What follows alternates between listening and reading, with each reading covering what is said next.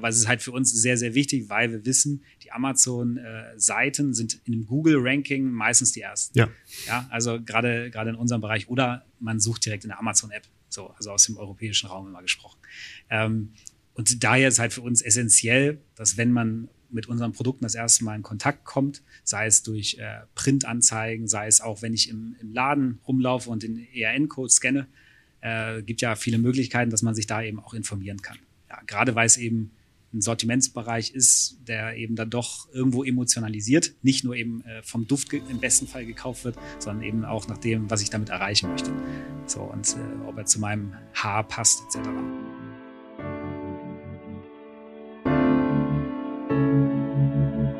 Ahead on Marketplaces, der Podcast für mittelständische Unternehmen. Präsentiert von MoveSell, deinem Partner für Amazon-Strategien und Tools. Mit Moritz Meyer und Florian Vettel. Ähm, wir haben wieder eine, eine besondere Folge mit einem besonderen Gast, Björn Nagel von Kau.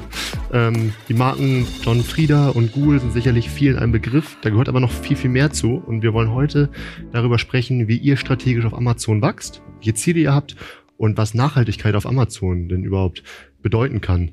Moin Björn, cool, dass du da bist.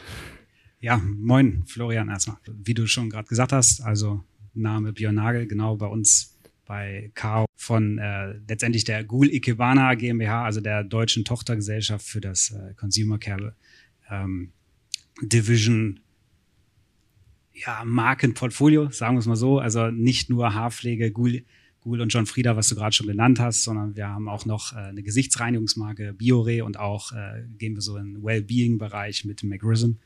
Ähm, also hauptsächlich dementsprechend äh, fast-moving Consumer Goods, wie du gerade gesagt hast, zur großen Kao Group gehörend, immer äh, leicht vergleichbar mit dem äh, Procter Gamble Asiens. Also von daher äh, in Asien äh, in sehr vielen Bereichen Nummer eins, äh, von Windeln also die, die Windeln, die hier gerne von Procter, die Pampers sind, sind in Asien Marys, äh, aber eben auch Waschmittel, Reinigungsmittel bis hin zu äh, Katzentoiletten. Ist alles dabei. Wahnsinn. Also das ist wirklich, auch als wir uns jetzt kennengelernt haben und du so ein bisschen erzählt hast, ähm, ist quasi mein, mein Mund immer weiter aufgeklappt, was es tatsächlich irgendwie für doch für, ein, für einen großen Player ist und was ihr auch für eine Beziehung zu Amazon habt. Das werden wir jetzt im Laufe des Podcasts ähm, noch herausfinden. Fand ich aber, und ich habe echt schon viele Marken auf Amazon gesehen und so viele, viele Konstrukte, ähm, ja, besonders.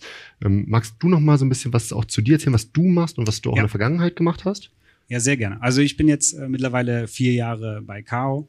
Äh, letztendlich dort zuständig für den ganzen E-Commerce-Channel, äh, auch den äh, TV-Shopping-Channel, weil das so ein bisschen bei uns halt äh, die digitalen Kanäle sind, die, wo es ja äh, letztendlich ähnlich zugeht. Es ist halt ein sehr großer Fokus auf Marketing in den Kanälen. Ähm, ja, und ich verantworte das quasi aus Sales-Sicht, mache aber in dem Sinne sehr viel für Content und digitales Marketing ja aus der Verantwortung aus diesen Kanälen halt heraus mit. Ähm, und nebenbei haben wir halt noch ein großes internationales äh, Amazon-Projektteam.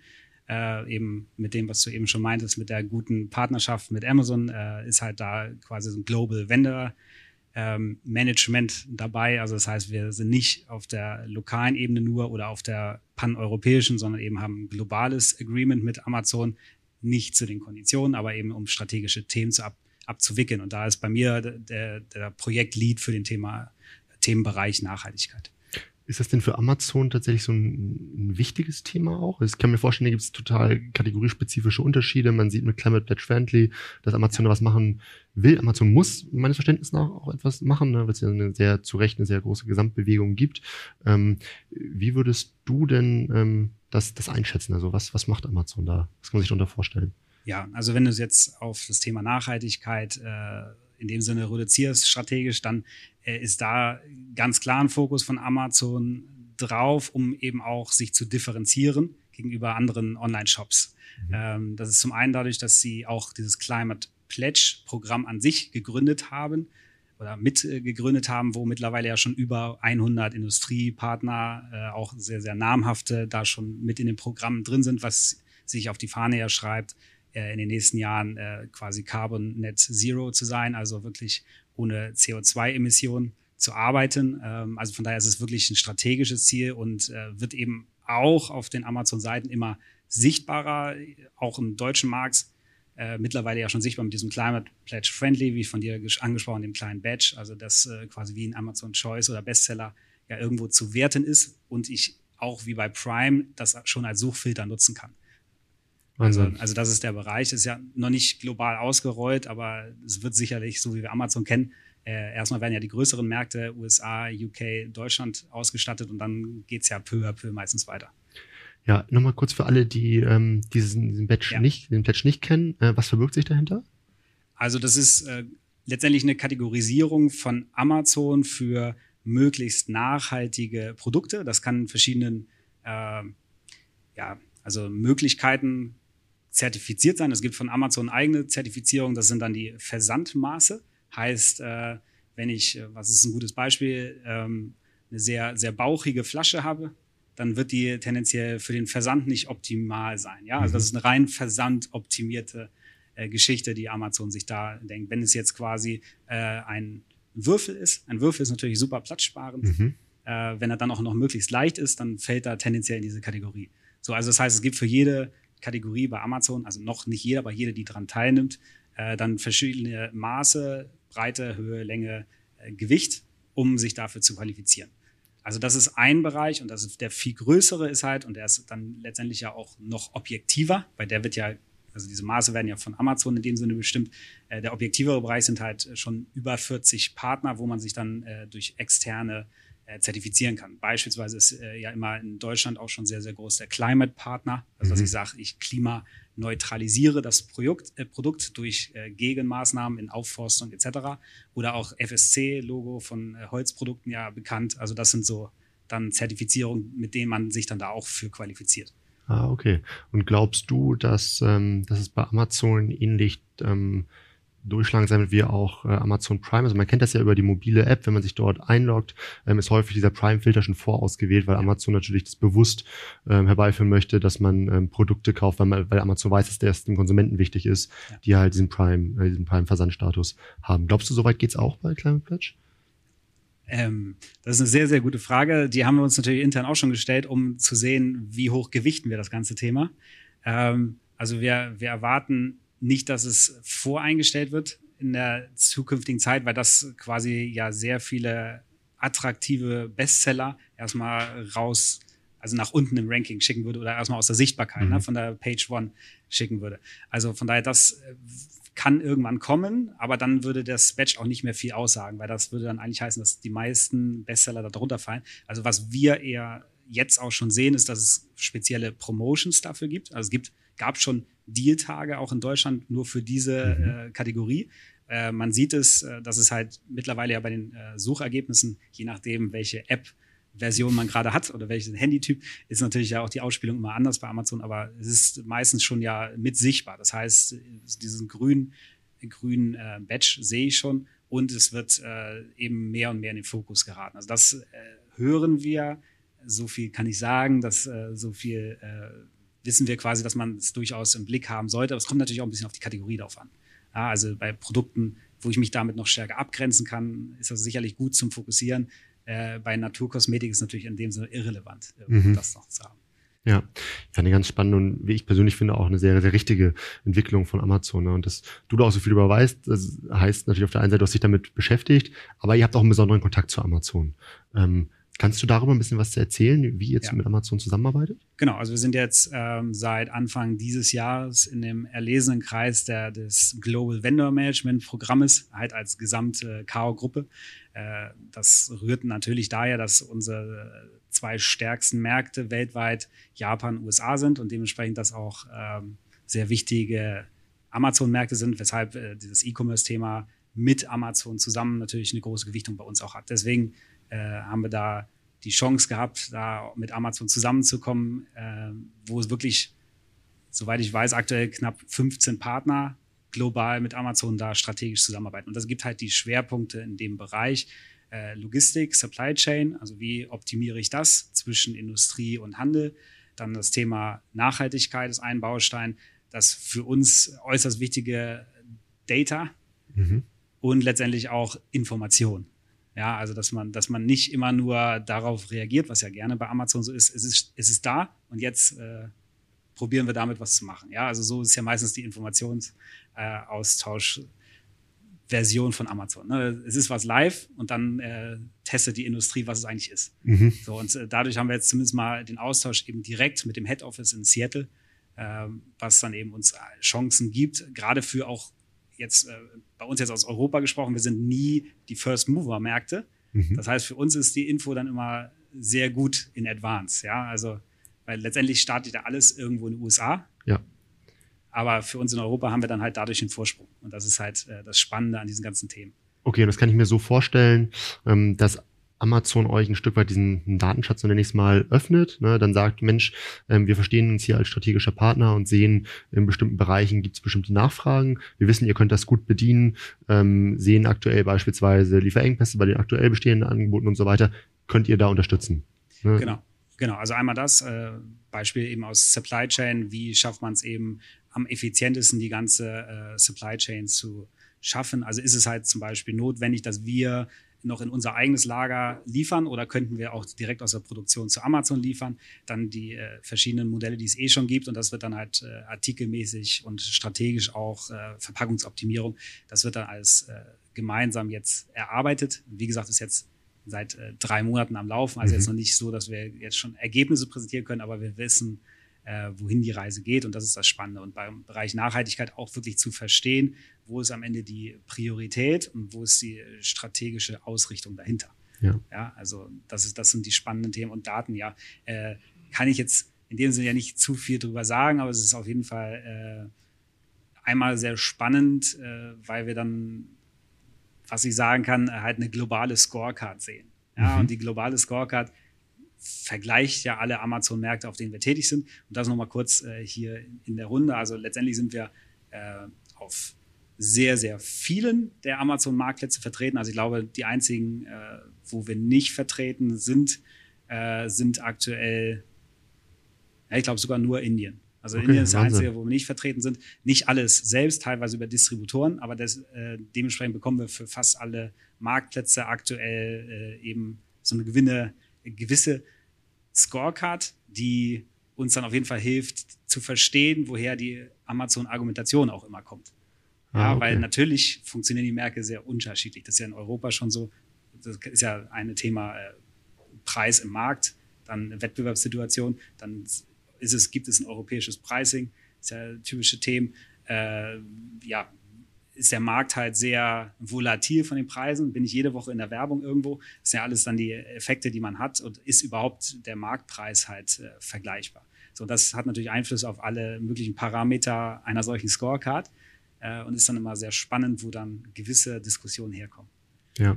ja, vielen Dank für, für die Insights. Ich glaube, das ist, das ist super spannend und wie du schon am Anfang gesagt hast, trifft das ja nur auf sehr wenige Unternehmen zu. Ähm, aber so wie sich das anhört, ist das eine sehr, sehr spannende Partnerschaft, ne, die natürlich auch weit über, ähm, ich versuche auf Amazon ein bisschen zu wachsen, über Werbung und Marketing hinausgeht, ne, sondern man geht halt wirklich über, über das Produkt, über Daten und denkt das Ganze partnerschaftlich. Und das ist ja schon genau. sehr spannend. Lass uns doch mal ein bisschen tiefer einsteigen bei den beiden äh, Marken, ne? Google ja. und John Frieda. Ne? Das sind jetzt ja. nur wenige Marken von euch, aber für euch irgendwie interessante Marken. Wir haben uns auch vorab darüber unterhalten. Hol uns doch mal kurz ab. Ähm, was ähm, für Produkte verstecken sich dahinter ähm, und was gibt es vielleicht auch unter, für Unterschiede in der, in der Zielgruppe? Genau. Ähm, also letztendlich äh, die globalere Marke ist John Frieda, äh, ursprünglich aus äh, Großbritannien beide Marken äh, jeweils von Friseuren, also einmal von John Frieda, einmal von Gustav Kuhl, äh, damals entwickelt. Äh, die von John Frieda entwickelten Produkte waren anfangs sehr für Frizzy Hair, also für ähm, ja wirklich strapaziertes, widerspenstiges Haar. Äh, sehr fokussiert, mittlerweile sehr, sehr breites Sortiment. Ähm, der Fokus ist da immer sehr auf der wirklichen Transformation, also so dieses Vorher-Nachher-Effekt. Ähm, bei Ghoul, halt aus der Schweiz letztendlich kommend, war immer sehr naturnah. Ja, also mhm. es hat angefangen beispielsweise mit einem Ei-Cognac-Shampoo, mit einem Pfirsich-Shampoo, mit einem Bier-Shampoo. Das waren so die ersten Shampoos. Äh, dem ist man bis heute treu geblieben in gewissen, natürlich angepassten Formulierungen. Äh, aber das war so immer der Grundsatz da. Und ähm, das, das, das, Ghoul, äh, das Biershampoo von Ghoul habe ich tatsächlich mal verwendet und kann ich bestätigen, ähm, das hat die Haare tatsächlich so ein bisschen fester. Ja, nee, genau. Also das, das ist sehr spannend und bei Google äh, da du jetzt noch auf die Zielgruppe äh, gefragt hattest, ist das Spannende an Google ist, dass wir tatsächlich da auch recht loyale Shopper haben.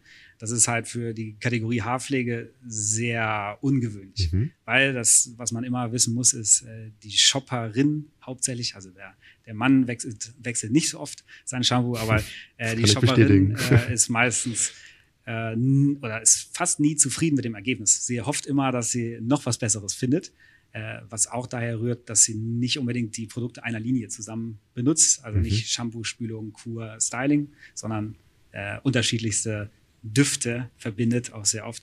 Und zur Zielgruppe, wie gesagt, die John Frieda ist halt bei uns eingereiht, so von der Hauptzielgruppe zwischen 20 und 45 und Google ist so also 40 plus Marke quasi. Ah, okay. Ja, dann äh, frage ich mich ja, warum ich bei Google dann da äh, rein, rein, reingelaufen bin. Aber es, es ist ja nur die Kernzielgruppe. Das stimmt. Äh, das, das stimmt.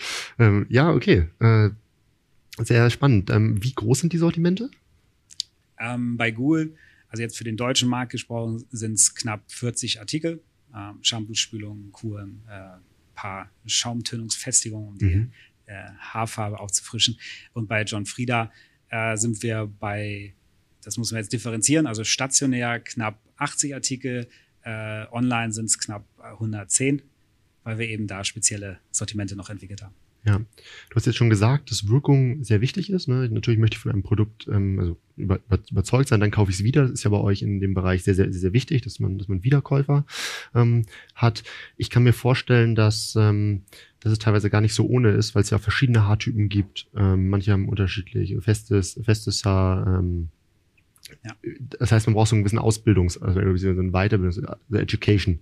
Ähm, ist das überhaupt für euch bei Amazon möglich, weil es ja doch alles recht, recht eingeschränkt ist? Also es ist auf jeden Fall möglich. Der, also sagen wir mal so, es ist auf jeden Fall einfacher, als äh, wenn ich jetzt hier in einen Drogerie- oder Lebensmittelhändler äh, gehe, wo ich tendenziell mhm. weitestgehend Selbstbedienung habe äh, und mich tendenziell auch wenig mit dem Produkt beschäftigen möchte, sondern am besten ja gleich das Produkt finden möchte. Also da sind wir online natürlich deutlich einfacher unterwegs, weil es auch äh, diese voreingestellten Eigenschaften in der Kategorie bei Amazon beispielsweise gibt, dass ich den Haartyp auswählen kann und danach filtern kann. Also das ist schon mal okay. der, der, Vorfilter. Die Education-Möglichkeiten äh, sind also nicht nur die Produktseiten oder auch die äh, Titel oder Bullet Points, sondern auch natürlich die Store-Seiten, wo mhm. ich dann sowohl nach der Linie gehen kann, also versuchen kann, äh, den Shopper zur Linie zu bringen oder eben mit dem Haarbedürfnis. Also ich sage, ich habe feines Haar, dann kommen die Produkte. Mhm. Oder eben auch, wenn ich sage, äh, ich interessiere mich für Produkte, um halt einen Glanz zu bekommen oder so. Also, also einmal nach Effekt, einmal nach Haartyp und einmal nach Linie. Also mhm. dass man versucht, mit jeder, in jeder hierarchischen Ebene so die Shopper abzuholen. Also die Möglichkeiten haben wir im Store, ja. Ähm, was noch Möglichkeiten sind in der Zukunft, was nicht ausgeschlossen ist, ist halt auch so eine Art Produktberater.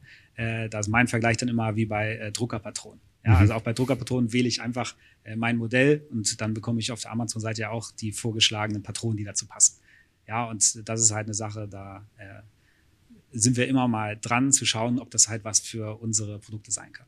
Ja, okay, das ist ein interessanter Bereich, den du da ansprichst, weil da geht's ja nachher dann um die Kombination von Produkten. Ne? Und ich bin jetzt ehrlicherweise kein, kein Experte jetzt für, für, für Haarpflege, ähm, aber ich äh, weiß, dass es da eine ganze Menge gibt ne? mit ähm, Spülungen äh, und Co.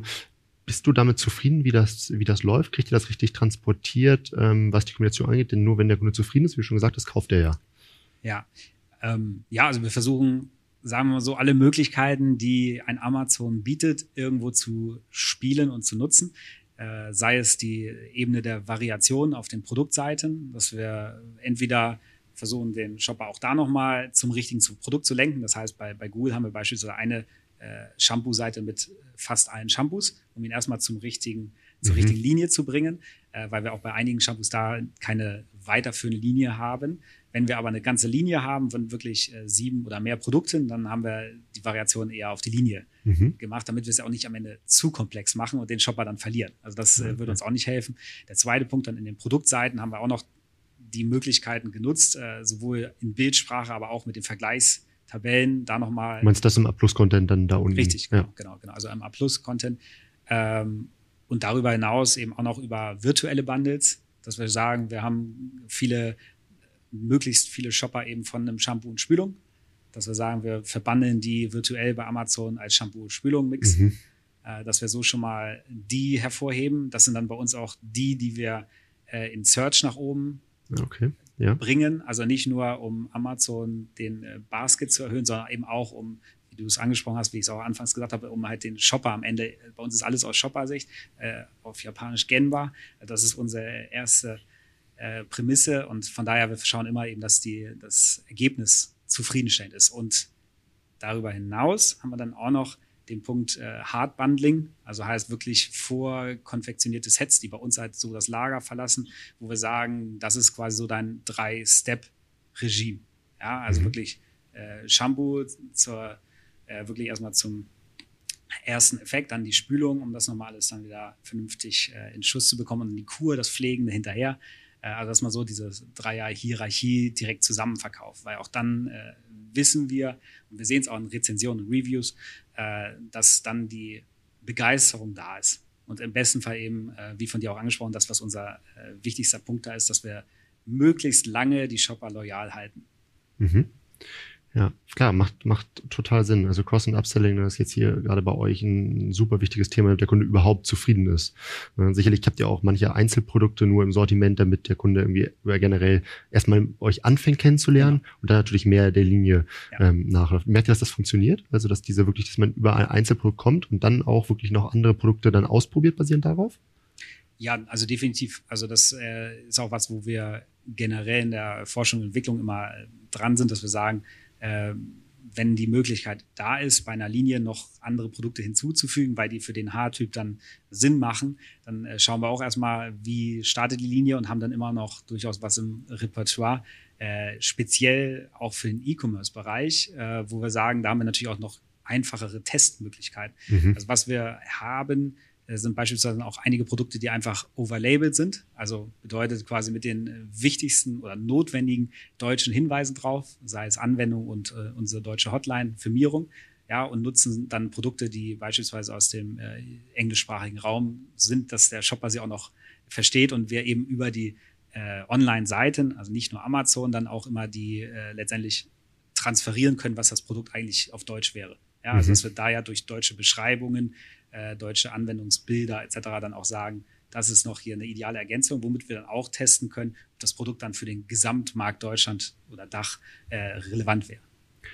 Definitiv, also da sehe ich auch generell im FMCG-Bereich total, eine total große Chance. Ne? Und ähm, schön, dass es bei euch in der Company auch so erkannt wird. Ne? Denn häufig ist es ja eher so, dass einfach nur geguckt wird, in Unternehmen, die eher konventionell geprägt sind, was laufen für Volumen und das auch möglichst schnell. Und wenn die Volumen nicht hoch sind, dann ist es erstmal uninteressant halt ähm, für, für uns. Ne? Und ihr sagt ja, okay, wir verstehen die verschiedenen ja, Zielsetzungen, die man Amazon haben kann. Und eins davon ist eben auch, okay, wir versuchen oder wir, wir wollen damit herausfinden, ob einzelne Produkte überhaupt das Potenzial haben, richtig in Masse zu laufen, genau. dass man die angeht. Vielleicht können wir allgemein nochmal über Ziele reden, ja. wenn ihr auf den Kanal Amazon ja. schaut. Denn ich habe ja in der Vergangenheit auch mit anderen ähm, größeren Marken schon gesprochen und da habe ich ganz interessante Antworten bekommen. Denn so ein Razer zum Beispiel, das ist ein ganz, ganz anderer Bereich, die haben halt gesagt, gut, äh, und ist natürlich irgendwie wichtig, dass wir eine gewisse Profitabilität haben, aber was für uns eigentlich zählt, ist der Market Share. So, dass der wächst, weil wir verstanden haben, dass Amazon ein äh, Touchpoint der Customer Journey ist. Also was sind, was sind eure Ziele? Also es gibt natürlich ein Gesamtziel, äh, das äh, letztendlich ja fast jedes Unternehmen hat, ist immer äh, möglichst Umsatz und Gewinn zu maximieren, weil äh, Kostenminimierung, der sind wir natürlich auch dabei. Also von daher ist natürlich der Kanal auch einer, der im besten Fall äh, profitables Wachstum bringen soll. Äh, wenn man es aber lokaler oder regionaler betrachtet, dann ist für uns das Entscheidende eher der komplette Marketing-Mix, also wirklich auch äh, bei, gerade bei neueren Produkten hier eine Awareness und Visibilität zu schaffen. Ähm, und immer, also letztendlich ist Marketing wenn man es jetzt in Europa sieht, deutlich im Fokus vor dem äh, Sellout und dem wirklichen mhm. Umsatzdaten. Ja, die sind natürlich nicht un unwichtig, weil dadurch müssen ja die Headcounts auch bezahlt werden, am besten aus der Profilität des Kanals. Äh, aber es ist halt für uns sehr, sehr wichtig, weil wir wissen, die Amazon-Seiten äh, sind in dem Google-Ranking meistens die ersten. Ja. Ja, also gerade, gerade in unserem Bereich oder man sucht direkt in der Amazon-App. So, also aus dem europäischen Raum immer gesprochen. Ähm, und daher ist halt für uns essentiell, dass wenn man mit unseren Produkten das erste Mal in Kontakt kommt, sei es durch äh, Printanzeigen, sei es auch, wenn ich im, im Laden rumlaufe und den ERN-Code scanne, äh, gibt ja viele Möglichkeiten, dass man sich da eben auch informieren kann. Ja, gerade weil es eben ein Sortimentsbereich ist, der eben dann doch irgendwo emotionalisiert, nicht nur eben äh, vom Duft im besten Fall gekauft wird, sondern eben auch nach dem, was ich damit erreichen möchte. So und äh, ob er zu meinem Haar passt etc. Ähm, also von daher, das Marketing ist da sehr, sehr im Fokus. Ähm, natürlich aber trotzdem jetzt nicht so, dass wir da unendlich spenden dürfen. Mhm. Ähm, und natürlich irgendwo schon die Umsätze sich möglichst positiv entwickeln sollen. Aber äh, auch da das Thema ähm, durch Corona und jetzt auch im, im, deutschsprachigen Raum oder generell weltweit mit äh, den sch schwierigen Tendenzen der Kaufkraft jedes Shoppers natürlich jetzt auch äh, schwierig zu betrachten von dem äh, Wachstumsfeld. Von daher ist es weiterhin für uns eher ein Marketingkanal, der aber strategisch natürlich äh, umsatzmäßig steigen soll. Äh, und wir zumindest, und da kommen wir zu einem Market Share noch ganz kurz, äh, wir wollen natürlich da schon besser sein als stationär, weil stationär haben wir halt eine Regalbegrenzung mhm. bei fast allen äh, und online ja nur tendenziell. Also man, ich würde jetzt nicht mehr von unendlichen Regalen sprechen, die Zeit ist ja auch vorbei, gibt ja Crap-Artikel etc. Aber ähm, das Potenzial ist halt da, sich da deutlich besser darzustellen. Und das, was ich halt sagen darf, ist, dass wir da auch aktuell vom Market Share, also bei Amazon deutlich besser performen als halt äh, stationär. Okay, ja, ich finde auch, das ist echt smart, wie ihr da, wie ihr da rangeht und ihr euch nicht nur anschaut, was passiert auf der Plattform Amazon, sondern was passiert eben auch im Google, äh, bei Google und Kone. Und Amazon ist ja sehr einer der größten Werbekunden von Google. Das heißt, ähm, wir sehen ja auf jeden Fall, dass wenn ich mir den gesamt äh, Online-Budgettopf anschaue, den ich verteile auf verschiedene Kanäle, wie beispielsweise Amazon, Google und Co., ähm, dass bei vielen Unternehmen der Amazon-Anteil tatsächlich höher ist, also über Amazon mehr gesperrt wird, ja. weil sie eben verstanden haben, wenn ich bei Amazon gut platziert bin, ähm, bewirbt Amazon mich auch automatisch bei Google. Und ich bin dann auch ja. eben stark platziert. Ne? Das ist ja schon ein, ein wichtiger Schritt, das halt zu erkennen, ne? weil das erfordert ja. natürlich auch, dass man ein anderes Tracking und so dahinter hat. Genau, also einmal das und auch da, äh, ohne zu viel zu verraten, wir wissen eben auch, dass unsere äh, Marken-Websites ungefähr ein Zehntel von dem Traffic haben, äh, wie die Seiten auf Amazon. Ja, also von daher wissen wir auch, dass die, die Marken-Website immer unwichtiger wird, weil sie äh, nur dann in dem Sinne wahrscheinlich äh, wichtig ist. Das kann ich jetzt schwer beurteilen, wenn, wenn man halt darauf auch einen Shop laufen lässt. Mhm. So dadurch, dass wir jetzt keinen eigenen Shop nutzen, äh, ist halt dann Amazon immer deutlich stärker am Traffic. Ja, aber man kann natürlich auf der eigenen Website mehr so edu ähm, im Education-Bereich, ne, mehr, mehr Möglichkeiten. Da denke ich, wenn ich jetzt auch an andere Online-Kanäle denke, irgendwie äh, YouTube, Instagram ähm, und Co., denkt ihr, diese Marketing-Kanäle zusammenhängen? Spielt da Amazon auch eine Rolle in dem, in dem Mix? Ja. Also wir denken nicht nur die digitalen Kanäle zusammenhängen, sondern wir schauen wirklich immer, wenn wir eine Kampagne machen zu neuen Produkten oder zur gesamten Brand, dass wir äh, das komplett holistisch denken. Ja, also dass wir sagen, wenn wir wissen, wir sind in zwei Wochen im Print äh, und haben bestenfalls auch noch äh, schöne Promotions oder äh, POS-Materialien draußen auf der Fläche im stationären Handel, dann schauen wir auch, dass wir das verlängern durch unsere eigenen Social-Media-Kanäle, durch Influencer, durch äh, das äh, dann zur Verfügung stellen von YouTube-Videos, sei es How-to-Use-Videos oder einfach dem äh, letztendlich netten Werbevideo, was man halt dann nutzen kann zum Emotionalisieren und dann halt immer zur Verlinkung auch des Handels. Also wir binden immer den Handel mit ein. Es mhm. muss jetzt nicht äh, in dem Sinne immer Amazon sein, aber klar, Amazon äh, bietet da mit Amazon Attribution oder den Brand Stores natürlich gute Tracking-Möglichkeiten. Okay, das heißt, ihr schiebt wirklich ähm, Traffic von äh, YouTube, Instagram und Co. Ähm, bewusst in den Handel, auch unter anderem eben auch zu Amazon. Genau, ja, um, um einmal äh, sowohl für das Marketing sichtbar zu machen, wie viel von den Impressions, die da generiert werden, wenn ich zum Beispiel einen Influencer buche, äh, kommen dann wirklich als Sellout auf so einem Kanal an, wissend, dass natürlich auch vieles sich da dann eher eben informiert und gerade bei unserer Kategorie eben immer noch mehr, deutlich mehr als 90 Prozent stationär kaufen. Mhm. Äh, also von daher wissen wir auch, dass viele sich dann eher da kurz informieren und dann im besten Fall danach dann, wenn sie das nächste Mal ihren Shopping-Trip haben, dann das Produkt mitnehmen. Also deswegen ist natürlich immer nur so eine Teilbetrachtung, aber wir finden es gut, dass wir sehen, wie viel Kaufakte direkt passieren. Und das ist immer sehr, sehr spannend und da haben wir sehr unterschiedliche Ergebnisse. Unterschiedlich in Bezug auf ähm, die verschiedenen Händler oder unterschiedlich in Bezug auf den, die, die Traffic-Quelle? Beides. Also mhm. die verschiedenen Händler, also das, was wir sehen, und äh, ist natürlich, dass äh, Amazon den Vorteil hat, wie wir sicherlich alle wissen, dadurch, dass fast jeder Haushalt einen Prime-Account hat, äh, ist es natürlich schnell bestellt, ohne irgendwie zusätzliche Versandkosten. Äh, die Hürde sieht man. Also da, das sieht man definitiv, mhm. wenn wir es zu anderen äh, Beauty-Destinations schicken, den Traffic, dann äh, merken wir da deutliche Unterschiede, aber eben auch bei Influencern. Also wir waren teilweise nach äh, zehn Minuten ausverkaufen im Artikel, den wir gut Wahnsinn. bevorratet hatten. Ähm, äh, bei anderen mit ähnlichen äh, Millionen Followerzahlen war es dann komplett anders. Ja, mhm. also auch da ist es immer spannend für uns zu sehen, was für eine Audience hat der Influencer, weil das wissen wir ja nicht vorher, ob die dann wirklich kaufbereit sind für die Produkte. Und das ist manchmal sehr, sehr spannend und wurden wir, wie gesagt, sowohl negativ als auch positiv äh, öfters schon überrascht.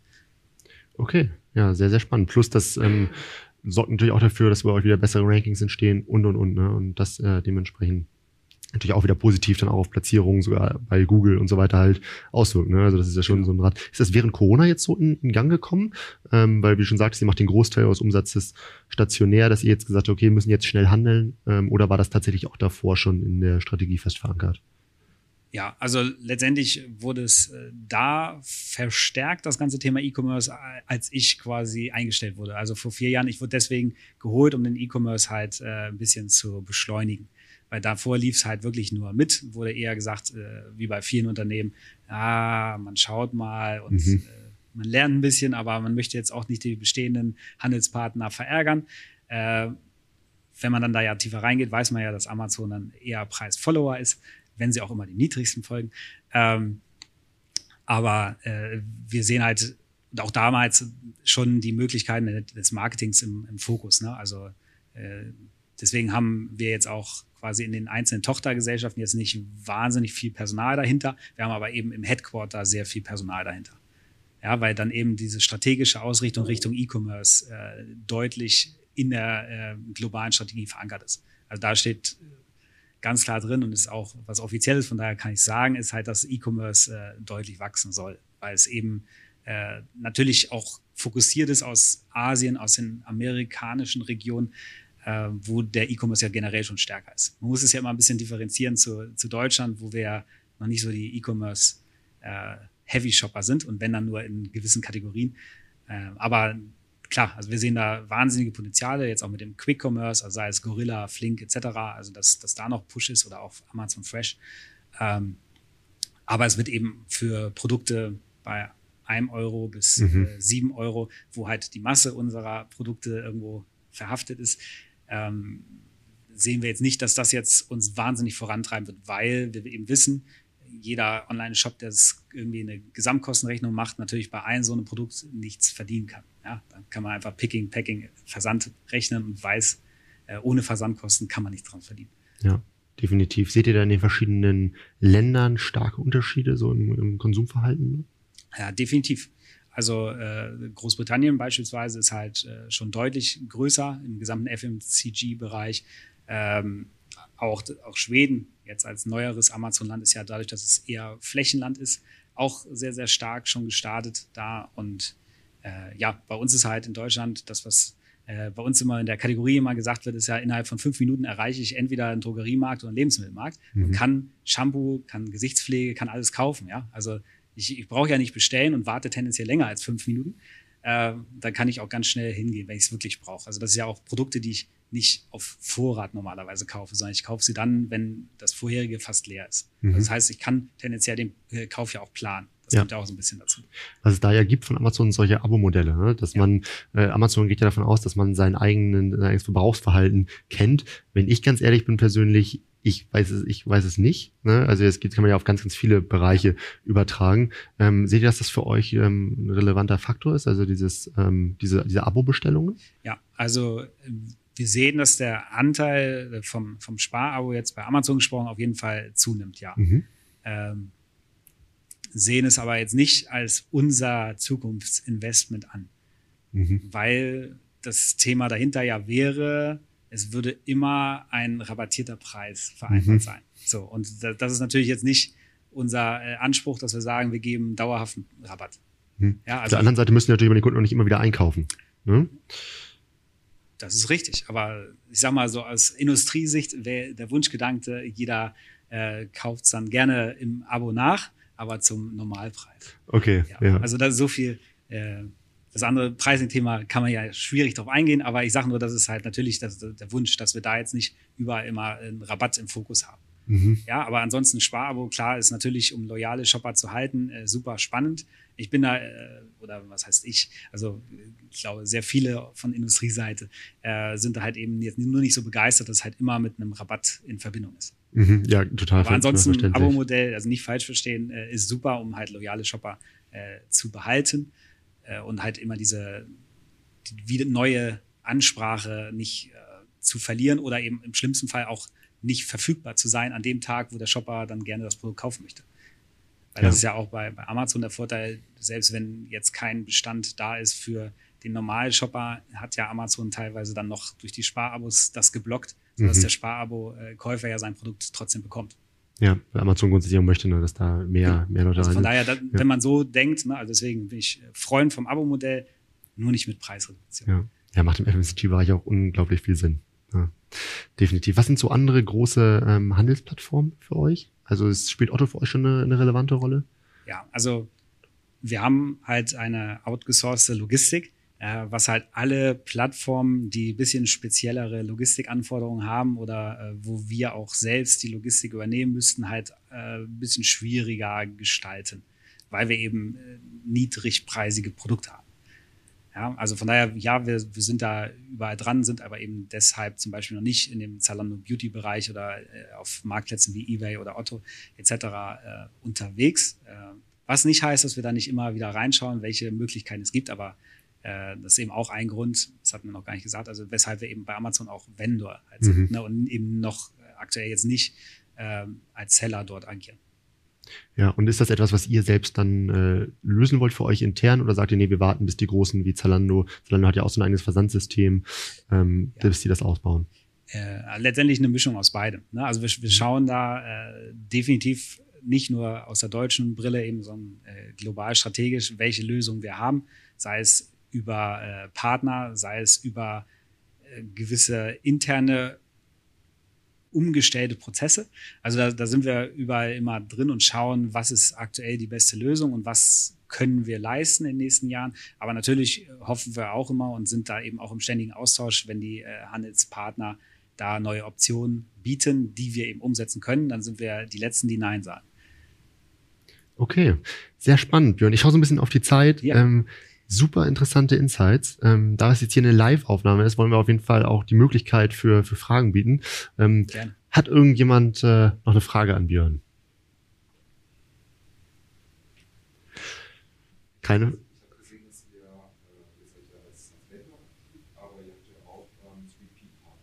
Ja.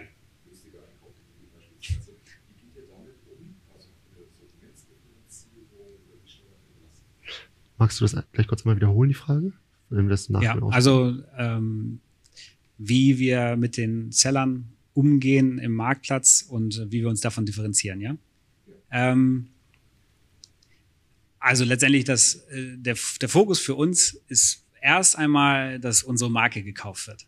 Ja, und das, äh, ob sie jetzt am Ende vom, von einem Seller-Account, dem wir die Produkte ja dann verkauft haben, äh, oder von, äh, von uns direkt, also über Amazon als unseren Kunden, dann verkaufe das erstmal zweitrangig. Das Entscheidende für uns ist halt erstmal wirklich der Content. Ähm, natürlich, wenn da jetzt Chaos wäre, was Pricing-Themen angeht, dann ist es wieder ein anderes. Das ist äh, zumindest aktuell bei uns jetzt nicht so der Fall. Und wenn dann nur auf Randsortimenten, dass wir da jetzt wirklich irgendwie so einen Marketplace-Preiskrieg haben. Ähm, von daher ist es halt bei uns dann schon so, wir beobachten das natürlich, wenn wir äh, sehr lange die Buybox nicht haben. Aber äh, wie gesagt, der, der, letztendlich das äh, Wichtigste für uns ist, dass halt unsere Produkte gekauft werden und dann darf es auch gerne ein äh, günstiger Einkauf, 24 oder wie auch immer da zitiert dann äh, sein. Cool. Dann schön, dass du da warst. Vielen Dank für die spannenden ja, Infos danke und Einladen. bis bald. Ja, danke dir. Ciao.